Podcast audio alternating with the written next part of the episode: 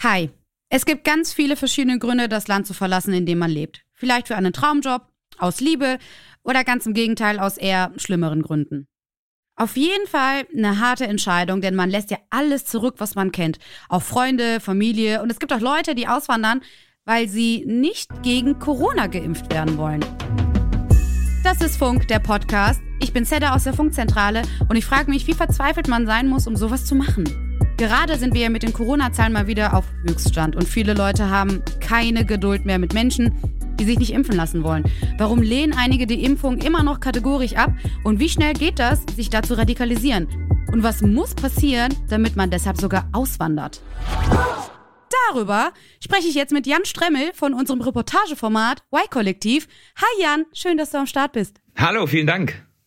Kurze Vorstellungsrunde. Du bist Investigativreporter, unter anderem bei Y-Kollektiv, und deine neueste Recherche dort ist gerade erschienen und darin sprichst du mit Leuten, die auswandern. Und zwar nicht, um den hohen Corona-Zahlen in Deutschland zu entgehen, sondern weil sie sich und ihre Kinder nicht impfen lassen wollen. Wie war das für dich? Also, du hast jetzt mit so vielen Leuten gesprochen, die die Corona-Impfung ablehnen. Wie schätzt du denn diese ganzen Leute ein? Ja, ich glaube, ähm, was die verbindet, ist, dass sie sehr verunsichert sind. Ähm, und dann ist es sehr unterschiedlich. Ich glaube, auf diese Verunsicherung kommt obendrauf dann ganz individuell noch Angst oder Wut oder äh, Panik. Und ja, ich glaube, was aber alle verbindet, ist eine ganz, ganz große Unsicherheit, was gerade passiert. Kannst du das irgendwie nachvollziehen? Ja, ich kann es erstmal schon nachvollziehen. Also es gibt ja durchaus berechtigte Einwände, sich irgendwas zu spritzen lassen. Was allerdings dann natürlich den Unterschied macht zu dem, was ich nachvollziehen kann und was ich dann nicht mehr nachvollziehen kann, ist, ähm, inwieweit man sich einen Überblick über die aktuelle Faktenlage verschafft oder verschaffen will. Und da ist mir immer wieder aufgefallen, dass da von diesen Menschen, die dann eben rabiat für sich die Entscheidung treffen, nein, ich lasse mich erstens nicht impfen und zweitens wandere ich jetzt aus, dass da dann sozusagen auf der Suche nach Fakten einfach mehrmals falsch abgebogen wird und dann eben irgendwelchen vermeintlichen Informationen geglaubt wird, die einen dann völlig in so einen Kaninchenbau führen, in dem dann die Realität plötzlich sowas von abweicht von dem, was man so evidenzbasiert vielleicht als Faktenrealität bezeichnen könnte. Und dann wird es plötzlich auch ganz schwer, mit diesen Leuten noch Gemeinsamkeiten zu finden, sogar im Gespräch. Das war eigentlich ein ziemlich guter Punkt. Du bist direkt auf deren Wissen und Wissensstand eingegangen, weil diese Menschen können ja nur so eine krasse Überzeugung halt haben, weil sie glauben ja total viel darüber zu wissen. Ich frage mich jetzt, woher kommt denn das Wissen von diesen Leuten? Die haben ganz andere Quellen, als ich die beispielsweise halt habe oder als wir Quellen als sichere Quellen irgendwie bezeichnen. Von wegen, also bis vor zwei, drei Monaten hieß es noch, oh mein Gott, ihr könnt euch nicht impfen lassen, im September seid ihr alle tot. Und jetzt haben wir November und sogar fast Dezember. Und naja, überraschenderweise lebe ich noch. Yay! ja, die Leute haben halt äh, vermeintliches Wissen. Es ist kein richtiges Wissen, das ist so ein Scheinwissen. Dein erster Teil der Frage war ja, wo die ihr Wissen herbekommen. Ähm, mhm. Soweit ich das überblicke, haben die meisten von denen so eine Mischquellenlage aus YouTube, Google und Telegram. Und ähm, das funktioniert dann wie in so einem äh, Rabbit Hole, dass du eben irgendwo anfängst und mal eine ganz unschuldige Frage in dein Suchfenster eintippst und dann landest du bei irgendeinem Video. Von dort landest du beim nächsten Video, was noch eine haarsträubendere Erklärung bietet. Und so wie die Algorithmen sind, wissen wir inzwischen alle, landet man am Ende immer bei der allerextremsten Haltung zu diesem Thema. Und ähm, ich glaube, es hat sich in den letzten Jahren generell eine Haltung breit gemacht in einem Teil der Bevölkerung, der eine sogenannte Verschwörungsmentalität hat, das ist in der Wissenschaft so eine Art Messfaktor, mit dem man die Nähe und die Bereitschaft, solche Theorien und Mythen zu glauben, sozusagen misst, also die Verschwörungsmentalität. Bei diesen Menschen hat sich, glaube ich, eine ganz, ganz tiefgehende Skepsis gegenüber allen Formen von ExpertInnen eingenistet. Und die verbreitet sich gerade, auch eben in Kreise, in denen das davor noch nicht so extrem war. Und das ist eben so eine Haltung, die davon lebt, dass jeglicher Art von institutionalisierter Autorität erstmal misstraut werden muss. Also VirologInnen, PhysikerInnen, MedizinerInnen, muss man erstmal misstrauen, weil die alle tendenziell was Böses im Schilde führen. Ja, und in dieser Welt wird dann plötzlich gar nichts mehr geglaubt. Und dann äh, landet man eben schnell bei einer Haltung, die es unmöglich macht zu diskutieren, weil man überhaupt keine gemeinsame Faktenlage mehr hat. Und wenn man als Journalist da ankommt und sagt, man arbeitet für ein öffentlich-rechtliches Format, ist man natürlich sofort ein Teil dieser sogenannten Lügenpresse und ist damit quasi schon mal, ja, ein Teil des Feindes. Und das war so overall meine Frustration auch bei dieser Recherche. Oh, krass, okay, ich stelle mir das jetzt vor. Du gehst da halt jetzt hin oder du triffst halt eben diese Leute und versuchst mit denen dann halt eben ein Gespräch über genau dieses Thema zu führen. Und wir wissen natürlich auch von vornherein, okay, ganz unterschiedlicher Wissensstand grundsätzlich. Hast du das Gefühl gehabt, ey, das sind so Leute, die kann ich irgendwie noch zurückholen? Oder hattest du eher des Öfteren das Gefühl, boah, ich rede hier gerade die ganze Zeit gegen eine Wand? Ich habe ehrlich gesagt nicht den Anspruch gehabt, die zurückzuholen. Mhm. Das habe ich oft genug versucht in den letzten anderthalb Jahren, seit ich viel zu diesem Thema recherchiere und habe gemerkt, das funktioniert nicht. Das gelingt nicht, wenn Leute wirklich an die große Verschwörung in Sachen Impfung, in Sachen Covid glauben, dann ist es ein geschlossenes Weltbild. Und das ist psychologisch so tief in denen verankert, dass die das auch glauben müssen. Viele von denen haben inzwischen echt große Opfer gebracht, weil sie an diese Verschwörung glauben. Die haben teilweise viele Freunde verloren, die haben sich von ihrer Familie entfremdet.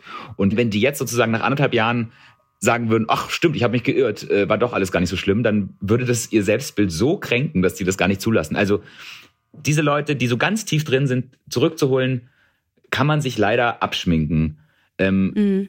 Die Leute, die ich für meinen Film jetzt fürs Y-Kollektiv getroffen habe, das waren tatsächlich Leute, die so am Rand stehen, würde ich sagen. Die sind noch nicht verloren. Die haben auch grundsätzlich jetzt nicht sozusagen die komplette Verschwörungs, äh, den Mythos geschluckt, sondern die sind eher latent unzufrieden, wissen, glaube ich, nicht so ganz, wem sie ihre Unzufriedenheit anlasten sollen. Die suchen nach so einer Art Schuldigen und die haben eben durch einige Fehlinformationen irgendwie jetzt den Eindruck gewonnen, dass das für sie die Lösung eine Auswanderung ist. Und die sind aber trotzdem noch so nett und gemäßigt und empfangen einen Journalisten wie mich und reden mit dem darüber. Also die Familie von meinem Protagonisten, der heißt Angelo, die ist da auf jeden Fall noch äh, zurückzuholen, glaube ich die sind noch nicht so weit, dass sie jetzt mit einer Reichskriegsflagge vor dem Bundestag demonstrieren würden. Mhm.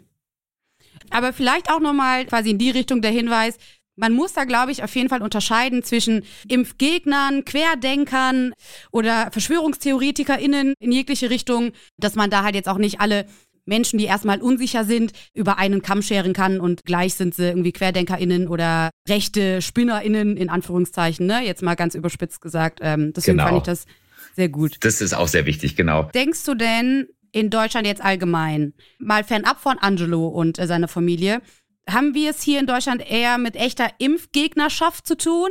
Oder sind die eher impfunbereiteren Menschen eher faul oder schlecht informiert oder haben die einfach keinen Bock, sich darum zu kümmern?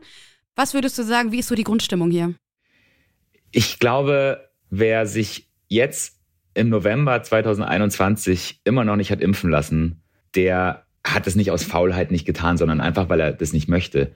Und dann ja, dann schwebt da immer so eine so ein Grundmisstrauen mit bei diesen Leuten, mit denen ich gesprochen habe. Wir haben jetzt auch nach diesem Film wahnsinnig viele wieder geschrieben. Das ist dann immer so ein ganz interessanter Schluss vom ganz Kleinen aufs ganz Große. Also als Beispiel, da schreibt mir einer und sagt, er sei selber gar kein Impfgegner, er sei gegen alles geimpft, außer jetzt gegen diese Covid-19-Impfung. Bei der hat er mhm. nämlich Zweifel und er hält das alles für einen äh, Komplott der Pharmalobby, der Pharmaindustrie und er will dir nicht Geld in den Rachen schmeißen, indem er sich impfen lässt. Dann sage ich, ja gut, aber ich meine, das ist nun mal der einzige Weg, den wir gerade kennen, diese Pandemie zu beenden. Also ist es mhm. nicht ein größeres Gut, als jetzt deine paar Euro der Pharmalobby vorzubehalten? Dann meint er, ja, ja, nee, aber ähm, und dann, kommt, dann springt er eben gleich eins größer auf dem Planeten hungern so viele Menschen. Wenn wir jeden Tag die Zahlen hätten, wie viele Kinder verhungert sind, dann würden wir gar nicht mehr über Corona reden. Und dann kommt er von dort darauf, dass die gesamte Bundesregierung angeblich ähm, gar nicht daran interessiert sei, Probleme zu lösen. Und was ich damit sagen will, ist, da wird so viel vermischt gerade. Und für die ist diese Impfung jetzt der Tropfen, der ihren ganzen Frust und ihre ganze Skepsis gegenüber eben nicht nur der Impfmedizin, sondern eben auch Ungerechtigkeit auf globaler Ebene, Globalisierung, mhm. Ausbeutung von Menschen in der dritten Welt, also ganz vielen Sachen, wo ich auch selber sagen würde, da hast du total recht. Das ist wirklich ein mhm. Riesenproblem. Wir müssen darüber reden. Aber es hat halt jetzt leider nichts mit der aktuellen Situation zu tun, dass wir diese Pandemie in den Griff bekommen. Und das ist also wirklich ähm, frustrierend. Man hat so ein bisschen das Gefühl, dass so die Schwerpunkte sich irgendwie verschoben haben. Aber viele haben ja gar nicht so die Unsicherheit für sich selber, sondern sagen ja halt auch, hey, ich will meine Kinder schützen. Das war ja auch unter anderem mit Angelos Grund. Und sogar der YouTuber und Rapper Mois hat ja jetzt ähm, gestern, glaube ich, ein Video veröffentlicht, wo er sagt, ey, ich will meine Kinder schützen. Ich verstehe das alles hier halt nicht mehr. Vielleicht kann man halt schon versuchen, sich so ein bisschen in die Lage der Eltern zu versetzen, die halt eben so ein ganz andere Schutzmechanismen vielleicht halt irgendwie auffahren und halt eben nicht nur an sich selber denken und wobei sie über sich selber halt meistens sagen würden, ja, ach komm, äh, dann ich lass mich halt eben impfen und gut ist, aber halt eben wirklich aktiv und wirklich auch ganz, ganz schlimme Angst halt haben, was macht denn das halt wirklich mit meinen Kindern? Manchmal frage ich mich allerdings, ist das jetzt irgendwie nur eine plumpe Ausrede, um die eigenen Ängste gar nicht so zu thematisieren? Oder konntest du beispielsweise auch bei Angelo wirklich spüren, nee, bei ihm herrscht wirklich die krasse Unsicherheit und Angst, auch um seine Kinder. Also ich würde den meisten der Menschen, mit denen ich gesprochen habe, schon zugestehen, dass sie wirklich aufrichtig Angst um ihre Kinder haben. Auch Angelo.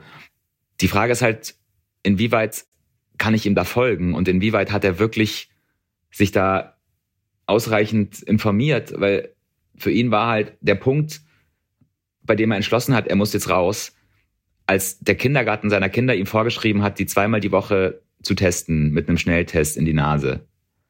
Und das kam ihm absolut indiskutabel vor, seinen vierjährigen Kindern zweimal die Woche so ein Stäbchen in die Nase zu stecken.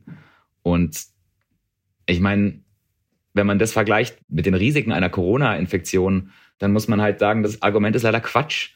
Und dann auch wiederum die Konsequenz zu sagen, ich wandere jetzt nach Paraguay aus, in ein Land, das hochkorrupt ist, das eine extrem hohe Kriminalitätsrate hat, wo Schulbildung extrem teuer und schlecht ist nach internationalen Standards, zumindest nach deutschen Standards gemessen, dann muss man auch fragen, so was, klar, ich glaube dir, dass du Angst um deine Kinder hast, aber du hast dich nicht wirklich gut informiert, muss man leider sagen. Und mhm. ich finde, da wird oft nur sehr, sehr kurz gedacht und dann wird dieser Peaks irgendwie so aufgebauscht und der ganze Nutzen, den dieser Peaks bringt, wird total außer Acht gelassen.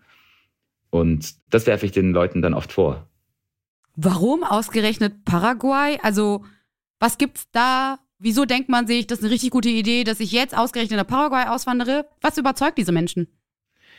Also, das ist eine Mischung aus verschiedenen Faktoren. Einerseits ist Paraguay schon seit ungefähr 100 Jahren ein sehr beliebtes Auswanderungsland für Deutsche. Das fing an mit den Mennoniten. Das war so eine Glaubensgemeinschaft aus Friesland, die wurden in Deutschland verfolgt und haben sich dort niedergelassen in so einer unwegsamen Gegend von Paraguay und haben angefangen, dort Landwirtschaft zu äh, betreiben.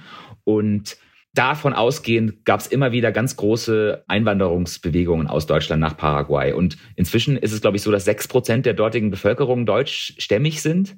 Also ziemlich viele. Dort gibt es auch ganz viele Menschen mit deutschen Nachnamen und es gibt auch in vielen Städten äh, deutsche Städtenamen. Es gibt Metzgereien, es gibt Konditoreien, in denen deutsche Lebensmittel angeboten werden.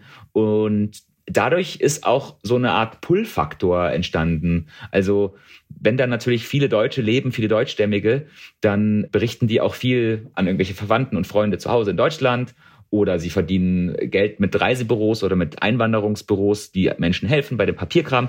Und aktuell durch Social Media ist es natürlich super effizient geworden. Also in den großen in den großen Foren auf Telegram und auf Facebook, da werben diese paraguayischen Exildeutschen ganz aktiv darum, dass andere Deutsche aus Deutschland nachkommen. Und so ist es quasi, ja, einerseits historisch gewachsen und andererseits jetzt eben wie so ein Magnet, der die Leute anzieht, weil da eben schon sehr viele Gleichgesinnte sind.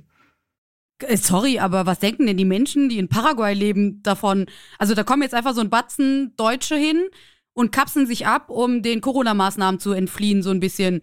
ich fände das, glaube ich, nicht so geil, wenn hier halt einfach ein Batzen Menschen hinkommen, die sagen, du, finde ich total blöd, diese ganzen Corona-Maßnahmen. Ich möchte mich auch nicht impfen lassen und deswegen komme ich jetzt nach Deutschland. Ja, also diese Deutschen haben eben sehr oft extrem wenig Ahnung davon, wie es in Paraguay wirklich ist. Und das sind auch häufig Leute, die gar nicht so viel gereist sind und wahnsinnig viel von der Welt kennen. Und die schätzen es dann eben, mhm. das ist so der Mallorca-Effekt, würde ich mal sagen, äh, die schätzen, schätzen es, wenn es dann in diesem Land schon viel deutsche Infrastruktur gibt und wenn man beim deutschen Bäcker Krass. das deutsche Kastenbrot kaufen kann. Und ähm, wenn ihnen äh, schon Deutsche, die auch Karl-Heinz heißen, sagen, ähm, dass die Leute da super nett sind zu Deutschen und dass man übrigens auch, äh, keine Ahnung, als Deutscher noch hoch angesehen ist. und, oh, okay, ähm, wow. und das andere sind die Paraguayos, die da, wie du ganz richtig sagst, äh, wirklich sehr wenig Bock drauf haben. Ich habe mit einigen gesprochen und die fassen es auch nicht, was da für Schwurbler in ihr Land kommen gerade, die, mhm. die sich natürlich auch am Infektionsgeschehen in Paraguay beteiligen und das nicht gerade besser machen. Und ähm, in Paraguay gibt's abgesehen davon, extrem strenge Corona-Maßnahmen. Also es gibt eine Maskenpflicht mhm. im öffentlichen Raum. Es gab wirklich strenge Lockdowns im ersten Corona-Jahr. Und viele Paraguayos hätten wahnsinnig gerne eine Impfung, bekommen aber halt keine. Und finden es natürlich unglaublich herablassend, dass jetzt irgendwie gerade Hunderte oder sogar Tausende Deutsche da reinkommen, die genau dort sich absichtlich nicht impfen lassen wollen. Dazu kommt übrigens, dass viele dieser Deutschen aus so einem Milieu kommen, in dem man schon seit 2015 die Einwanderung nach Deutschland von Syrern und anderen Geflüchteten als sozusagen den Untergang des Abendlandes sieht. Ja, also für die sind Geflüchtete, die nach Deutschland kommen, äh, mhm. der Anfang vom Ende. Ah. Für die ist es aber gar kein Problem, selber nach Paraguay zu gehen, wo viele überhaupt nicht die Sprache sprechen und sich dann auch in deutschen Kolonien niederlassen, was sie den Geflüchteten in Deutschland ja immer vorwerfen, dass die so Parallelgesellschaften gründen. Und das ist alles, also mhm extrem bizarr und sehr verlogen, wenn man da mal genauer hinguckt. Äh, will ja jetzt nichts sagen, aber ich droppe hier jetzt einfach mal den Begriff Doppelmoral und lasse es einfach mal genauso stehen. Du hattest ja eben von so einer Kolonie erzählt, auf die du ja gestoßen bist, die immer wieder ja verkünden, äh, hier gibt es keine Corona-Regeln und übrigens gibt es ja auch gar keine Musliminnen und Muslime. Uah, tolle, tolles Land. Ähm, wo ist denn da genau jetzt der Zusammenhang? Wieso? Wieso ausgerechnet diese beiden Punkte zusammen? Ich glaube, das hat damit zu tun, dass im Zuge der ganzen Anti-Corona-Proteste da so zwei Milieus zusammengewachsen sind. Es gab vorher schon das rechte Spektrum, in dem vor Einwanderern und vor Muslimen gewarnt wurde und wo sozusagen seit Pegida der Untergang des Abendlandes an die Wand gezeichnet wird. Und dann gab es während der ersten Corona-Monate plötzlich eine Bewegung an so ähm, alternativmedizinisch interessierten Menschen, die die Pandemie-Maßnahmen für übertrieben hielten und die Impfung ablehnten und so weiter. Und dann ist jetzt über den vergangenen Sommer eigentlich sind diese Corona-Proteste ja total ausgestorben. Also man sieht die ja kaum noch, diese Querdenken-Demos. Mhm. Und die Menschen, die dort aber mal auf der Straße waren, die gibt's natürlich immer noch. Und ein Teil von denen ist einfach ausgestiegen, weil die jetzt doch erkannt haben, ist doch alles gar nicht so schlimm, ich lasse mich impfen, whatever. Ein Teil davon ist aber auch einfach übergelaufen zu den Pegida slash Reichsbürger-Menschen, die immer sich auch darunter gemischt haben. Und die beiden hängen jetzt sozusagen zusammen. Und das ist einfach ein sehr anschlussfähiges Weltbild, weil auf diesen Corona-Demos wurde immer wieder gesagt, die deutsche Regierung ist quasi das neue Dritte Reich und Jens Spahn ist schlimmer als Hitler und außerdem ist unsere Regierung ja nicht souverän, sondern wird von irgendwelchen finsteren Mächten bestimmt.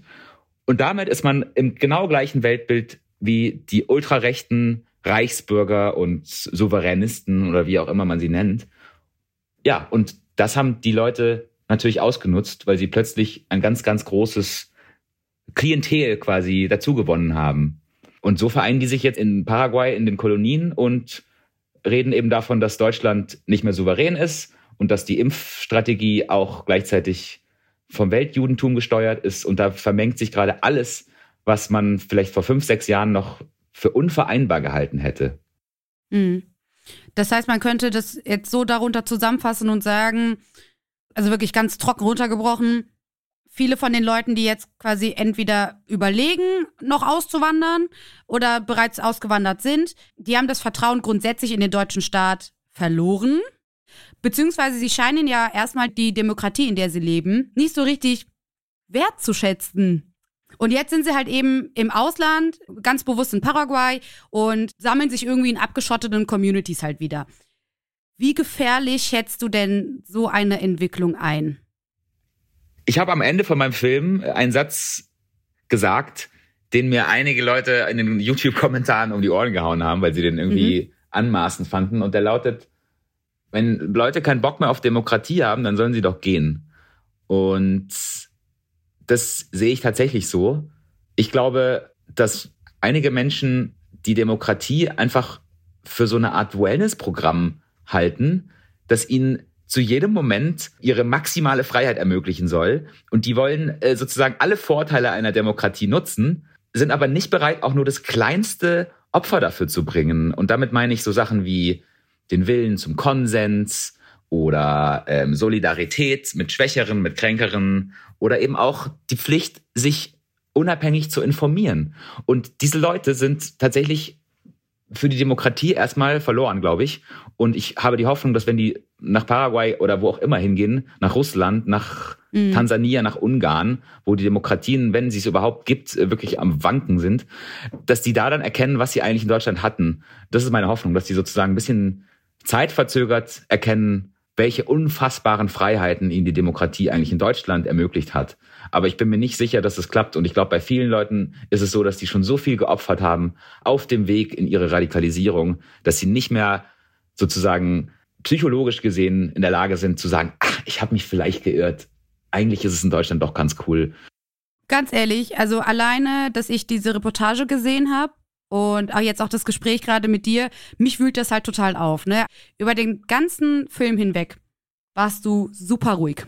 Du warst auf Augenhöhe, so wie ich das jetzt wahrgenommen habe, ne? Und ich hatte nicht das Gefühl, dass du irgendwie so judgy bist oder so. Aber wie war das jetzt wirklich mal innerlich für dich? Wie hast du dich dabei gefühlt, dich mit diesem Thema wirklich ernsthaft auch auseinanderzusetzen? Oder hast du dir auch zwischendurch mal gedacht, so, boah, ich schrei hier jetzt gleich irgendwo hin? Wie war das? Ja, also erstmal freut es mich, dass du das so wahrgenommen hast. Ich habe sehr oft innerlich fast geschrien. Ich habe mir aber natürlich auch über die letzten Monate so ein etwas dickeres Fell zugelegt, weil ich alles, was die natürlich von sich geben, schon hundertmal so gelesen und gehört habe. Und man muss auch sagen, die Protagonisten in meinem Film waren ja, wie gesagt, ziemlich gemäßigt und da ging das noch. Aber generell ist es bei mir ähnlich wie bei dir. Ich fasse es nicht, mit welchem, ja, ich würde es fast Narzissmus sagen, mit welchem Narzissmus die Menschen gerade auf diese Situation reagieren und sich selber sozusagen als den Mittelpunkt dieses ganzen Problems wahrnehmen. Und ich sitze auch jetzt wahrscheinlich ab nächster Woche wieder hier im Lockdown, obwohl ich seit fünf Monaten geimpft bin. Und es ärgert mich maßlos, dass wir uns im Kreis drehen, weil so eine mhm. Minderheit an Menschen nicht in der Lage ist, sich vernünftig zu informieren. Ganz, weißt du so, ich finde, ganz viele Menschen machen gerade einfach ja. keinen guten Job als, ja. als Staatsbürger. Und es ja. macht mich fassungslos und es ärgert mich. Ja, aber ich finde das, finde das sehr schön zu sehen, dass du halt auch einfach so ein bisschen jetzt gerade so aus dir rausbrechen konntest und auch einfach mal sagen, ganz ehrlich, Alter, ich habe da auch echt einfach keinen Bock. Ich habe da auch keinen Bock drauf. Ich bin auch geimpft. Ich will jetzt auch endlich wieder mal ganz entspannt und mir auch mal keine Gedanken drüber machen, weil das ist ja halt auch echt auf Dauer einfach scheiße anstrengend. Aber auch tatsächlich, vielleicht auch so ein bisschen in Familien. Weil wir haben uns nämlich gefragt, ich meine, beides Weihnachten, ne, it is wie it is. Wenn man diese Menschen auch teilweise in der Familie hat und eben wieder diese Impfdiskussion irgendwie aufkommen. Ähm, wir haben mal bei einer Beratungsstelle für Verschwörungsgläubige angefragt, was man da irgendwie so großartig machen soll. So dieses direkte Konfrontieren, auch mit den Fakten und, weiß ich nicht, irgendwelche Studien da halt vorlegen. Ich kann absolut verstehen, dass man da halt komplett dicht macht. Und jetzt hat sich bei uns natürlich diese Frage eingeschlichen, was machen wir denn da? Wie gehen wir denn halt auf die Leute zu? Wie reden wir dann einfach ähm, im besten Falle mit denen? Hast du denn irgendwelche Tipps vielleicht oder hast du auch durch deine Reportage irgendwelche Erfahrungen sammeln können, wie dir ähm, beispielsweise über das Thema sprechen irgendwie leichter gefallen ist oder sowas? Kannst du unseren Zuhörerinnen und Zuhörern helfen? ähm, ich glaube, wenn ich was gelernt habe im Umgang mit diesen Menschen, mit diesen Gläubigen, dann, dass man immer darüber ins Gespräch kommen kann, wovor die sich eigentlich fürchten. Und wenn man dann nicht gleich sich provozieren lässt zu einer emotionalen Reaktion und nicht gleich sagt, du Penner, wie kannst du nur, sondern einfach mal sagt, mm, ja, verstehe ich, ey, ich habe auch Angst, so. Dann kommt man, glaube ich, dahin, wo man dann gemeinsam ein Abendessen übersteht. Und also mhm. ganz konkret habe ich zum Beispiel bei Angelo, der sich eben nicht impfen lassen will, in meiner Reportage, einen ganz guten Draht gefunden, als ich mit ihm darüber gesprochen habe, wovor er eigentlich Angst hat und was ihm Angst macht, wovor er sich fürchtet, wie die letzten Monate so für ihn waren. Und dann kam ihm raus, dass er vor vielen Dingen Angst hat, eben unter anderem vor sogenannter Überfremdung oder eben vor Impfschäden. Und dann kam eben raus, dass ein Bekannter von einem Bekannten, von einem Arbeitskollegen nach der zweiten Impfung angeblich gestorben ist daran. Und wenn man dann sozusagen einfach mal zuhört und sagt, okay, verstehe ich, ja, es gibt Menschen, die tatsächlich nach der Impfung sterben. Das ist wirklich, das muss ich dir auch jetzt nicht ausreden, da hast du, da hast du einen Punkt. Und wenn man den Leuten ihre Angst lässt, anstatt sie versucht, ihnen auszureden, dann fühlen die sich nicht so auf den Schlips getreten. Und dann kann man so einer Eskalation ganz gut entgehen. So. Ich glaube, das ist auf jeden Fall schon mal ein richtig guter Ansatz, den man fahren kann, den gemeinsamen Konsens zu finden in den Gefühlen. Weil das ist halt etwas, das ist unpolitisch, das ist ganz menschlich und ganz persönlich. Und das ist, glaube ich, auch der Moment, wo man sich, glaube ich, easy auf Augenhöhe begegnen kann. Und letztendlich geht das doch irgendwie auch alles wieder darauf zurück. Wir alle haben halt irgendwie irgendwelche Ängste oder Sorgen und äh, feel free, um es halt echt einfach mal anzusprechen. Ich habe mit einem Psychologen gesprochen neulich, der meinte, er würde gerade der gesamten Gesellschaft eine Angststörung diagnostizieren, weil er das Gefühl hat, dass wir einfach alle mhm. Durch die Pandemie in eine Situation gekommen sind, die wir nicht kennen, die uns zu Recht erschreckt. Auch der verbohrteste Impfgegner und sogar Querdenker reagiert damit nur auf seine eigene Angst. Und dann bekommen diese Menschen gleich eine menschliche, eine menschliche ja. Motivlage. Und dann werde ich nicht so wütend und dann kann ich vielleicht auch sowas wie Mitleid mit ihnen empfinden. Mhm. Auch einfach nur mal Verständnis aufbauen. Ja. Apropos Verständnis. Ich weiß nicht, ob äh, allen Menschen das klar ist, aber ähm, ich habe das Feedback bekommen, dass ich natürlich die Queen of Überleitungen bin. Nicht offensichtlich. ich bin es nicht. Ich mache die schlechtesten Überleitungen. Und es ist auch okay. Das ist mein Markenzeichen, die schlechtesten Überleitungen zu machen. Aber äh, apropos Überleitungen. Und zwar würde ich euch jetzt ganz gerne mal an dieser Stelle was empfehlen. Und zwar mal ein bisschen fernab von Impfen und dagegen sein oder dafür sein und querdenken, gerade denken, rückwärts denken, denkt wie ihr wollt. Aber Dessous, Füße und Sex im Freien. Manche Menschen stehen nämlich beim Sex auf genau diese Dinge.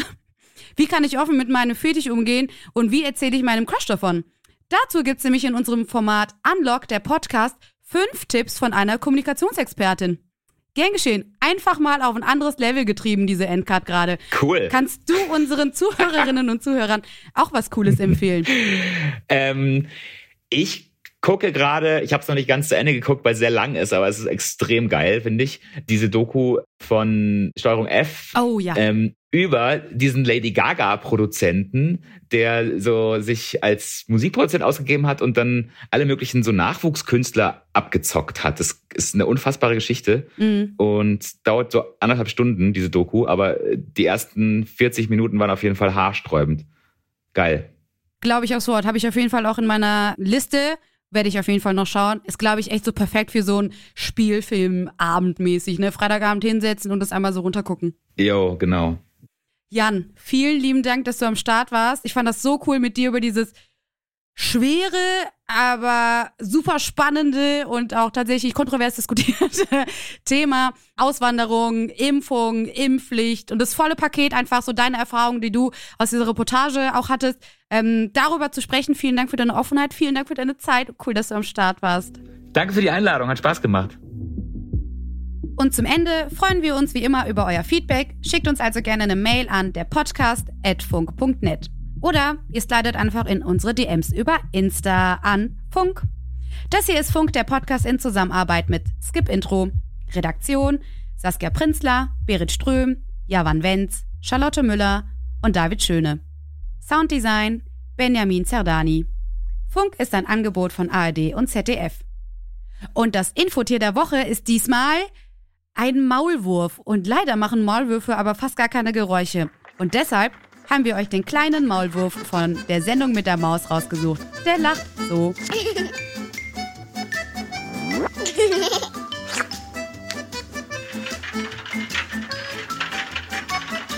Vielen Dank und ciao!